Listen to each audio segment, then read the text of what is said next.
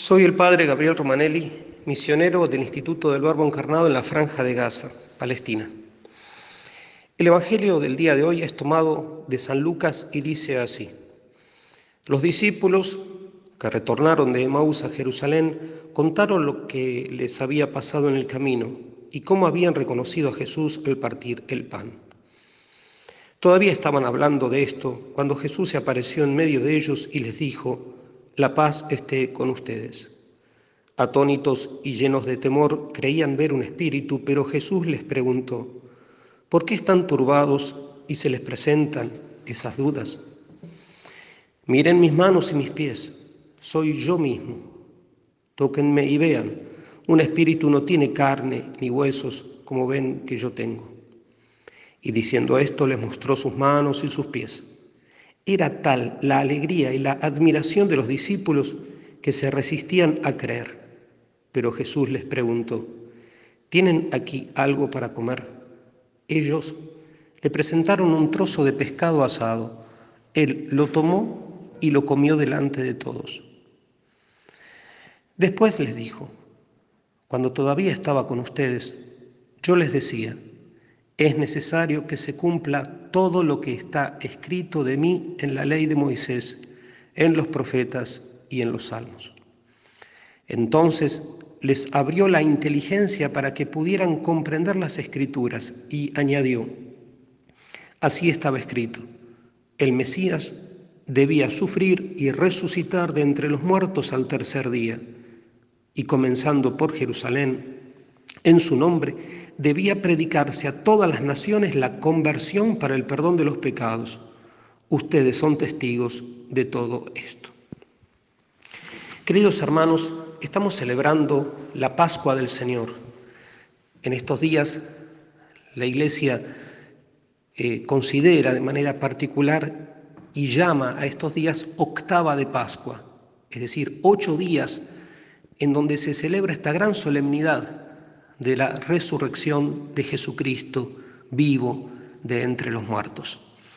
Y más aún, la Iglesia, si bien nos había pedido que hagamos penitencia durante 40 días y meditemos en la pasión de Cristo durante 40 días, ahora nos va a poner 50 días de consideración de los misterios pascuales, de la resurrección del Señor de la confirmación que el Señor Jesús hace de que es Él mismo, el mismo que estuvo en la cruz, el mismo glorioso que volvió de la muerte y el mismo que va a subir a los cielos. De todas las consideraciones que podemos tomar y del Evangelio que escuchamos, quiero referirme a un punto en particular. El evangelista San Juan hoy nos dice que eh, los discípulos de Maús, aquellos discípulos que iban bajando, iban por el camino descendiendo de Jerusalén hacia el lado de Jafo, eh, desanimados, eh, tristes, desesperanzados, esos discípulos que eh, encontraron a Cristo resucitado, cuenta el evangelista San Lucas cómo esos discípulos em, contaron a la comunidad de los creyentes a los otros cristianos, a los otros discípulos de Cristo, qué les había pasado justamente en el camino, en el camino a Emaús, al lugar donde ellos iban, y cómo habían reconocido a Jesús al partir el pan. Habían reconocido a Jesús al partir el pan. Y dice San Lucas que mientras ellos estaban hablando de esto en Jerusalén, junto a los discípulos, se les apareció Jesús y les dijo, la paz esté con vosotros, la paz esté con ustedes. Ellos quedaron atónitos y llenos de temor y creían ver un fantasma, un espíritu. Pero Jesús les dijo, ¿por qué estáis turbados? ¿Por qué os turbáis? Eh, mirad mis manos y mis pies, soy yo mismo. Tocadme y ved, un fantasma, un espíritu no tiene carne ni huesos como ven que yo tengo. Y luego nuestro Señor Jesucristo les pide eh, un bocado, eh, algo para comer. Le dan un, pedazo de pez asado y lo come delante de ellos. Y Jesús ahí mismo les dice, era necesario que se cumpliese todo lo que estaba profetizado eh, en el Antiguo Testamento, en la ley de Moisés, los profetas y los salmos, sobre el Mesías. ¿Y qué era lo que estaba profetizado? El Mesías debía sufrir y resucitar de entre los muertos al tercer día y en su nombre ser predicada la conversión, el perdón de los pecados. Pues bien, queridos hermanos, cada vez que nosotros nos reunimos en nombre de Jesús, Él dijo que Él estaría, iba a estar en medio de nosotros. Cuando dos o tres nos reunamos en su nombre, Él eh, estará, estaría en, en medio de, eh, de ellos. Pero es llamativo acá una cosa.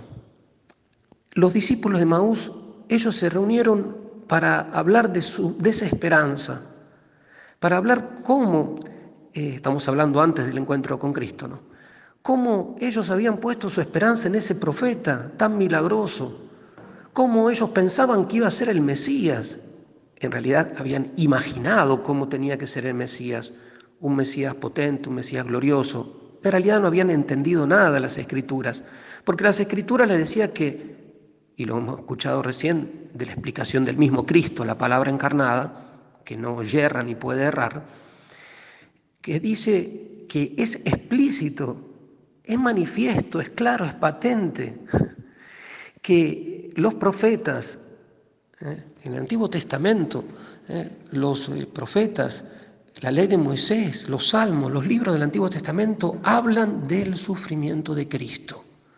Y si Jesús es Cristo, como, como lo es, Cristo Jesús, el Mesías, el ungido del Señor, Él tenía que padecer, no solamente porque lo había dicho Él, sino porque tenía que cumplirse las escrituras. Estos discípulos no habían entendido cómo tenía que ser el Mesías, porque en definitiva todavía no habían entendido eh, de manera profunda quién era la persona del Mesías. No era solamente un ser humano, una naturaleza humana, era más que eso, era la persona divina, divina encarnada en Jesús de Nazaret, ese Dios hecho hombre, verdaderamente hombre, y hecho hombre para un fin específico, para padecer en su carne, para sufrir en su carne, hay otros motivos de la encarnación, el darnos eh, ejemplo, el constituirse él mismo un, modelo a seguir eh,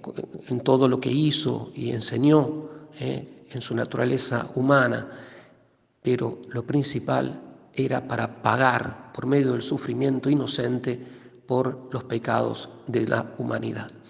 Pues bien, Jesús los, en definitiva, a estos discípulos de Maús, los lleva a reunirse con Él. Dice el evangelista San Lucas, lo hemos leído en el día de ayer, hace ademán como de seguir adelante y ellos lo invitan a pasar y se sienta y lo reconocen al partir el pan, al partir el pan, un, un signo que nuestro Señor Jesucristo lo repitió y al punto tal que ese signo es uno de los sinónimos de la Eucaristía, partir el pan. Tanto que en la iglesia primitiva a la Santa Misa, a la Eucaristía, también se la llamaba como el partir el pan.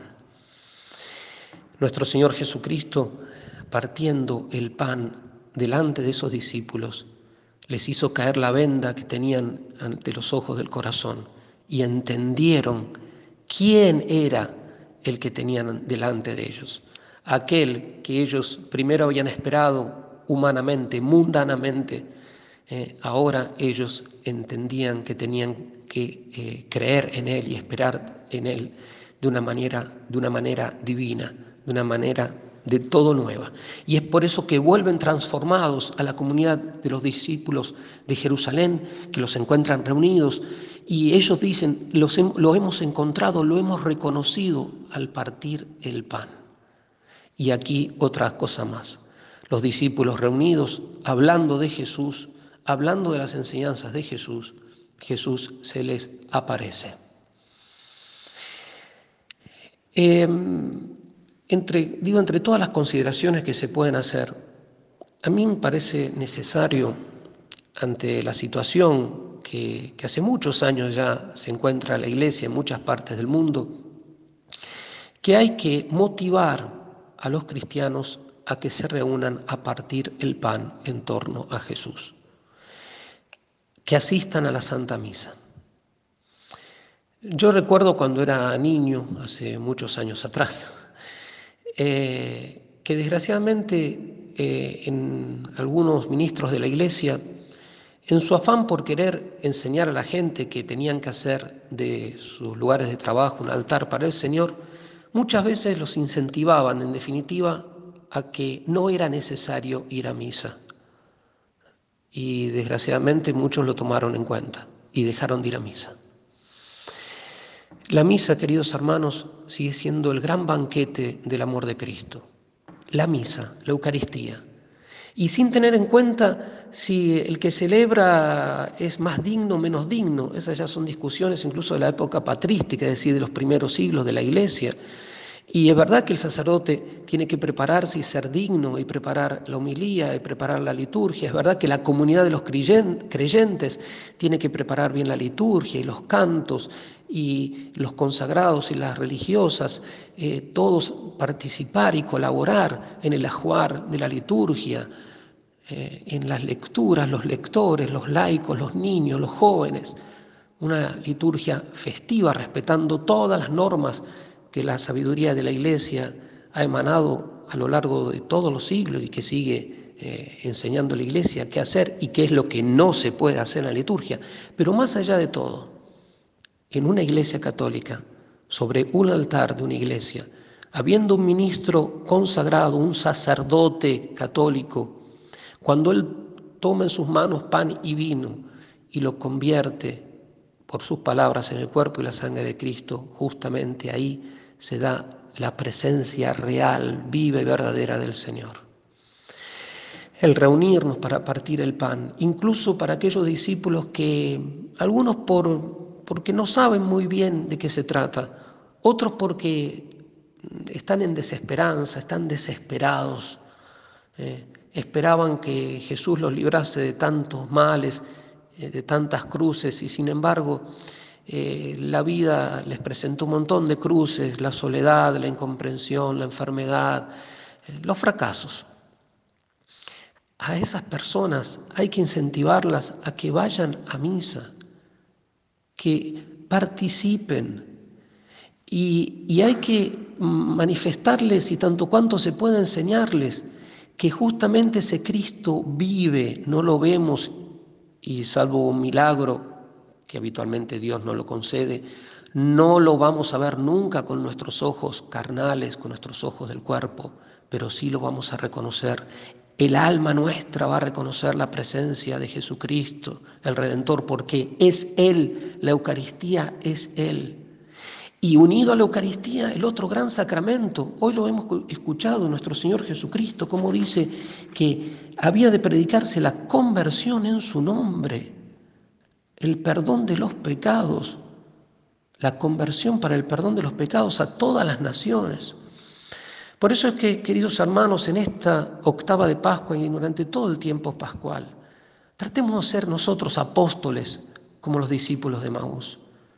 Pongamos en los medios de comunicación social, en las redes, en las páginas personales, en los estados de WhatsApp, de Messenger, en Facebook, Tratemos de convencer a nuestros hermanos a lo largo de todo el mundo a que vayan al encuentro del Señor, que vayan a la Santa Misa, que allí el Señor les tiene una palabra preparada, allí el Señor les tiene preparado el gran banquete, que es Él mismo el que transforma los corazones. Y Él, nuestro Señor Jesucristo, hará su obra. Él iluminará los ojos de los que aún no lo conocen como tiene que ser conocido y amado. Porque hoy como ayer a Cristo se lo reconoce siempre al partir el pan.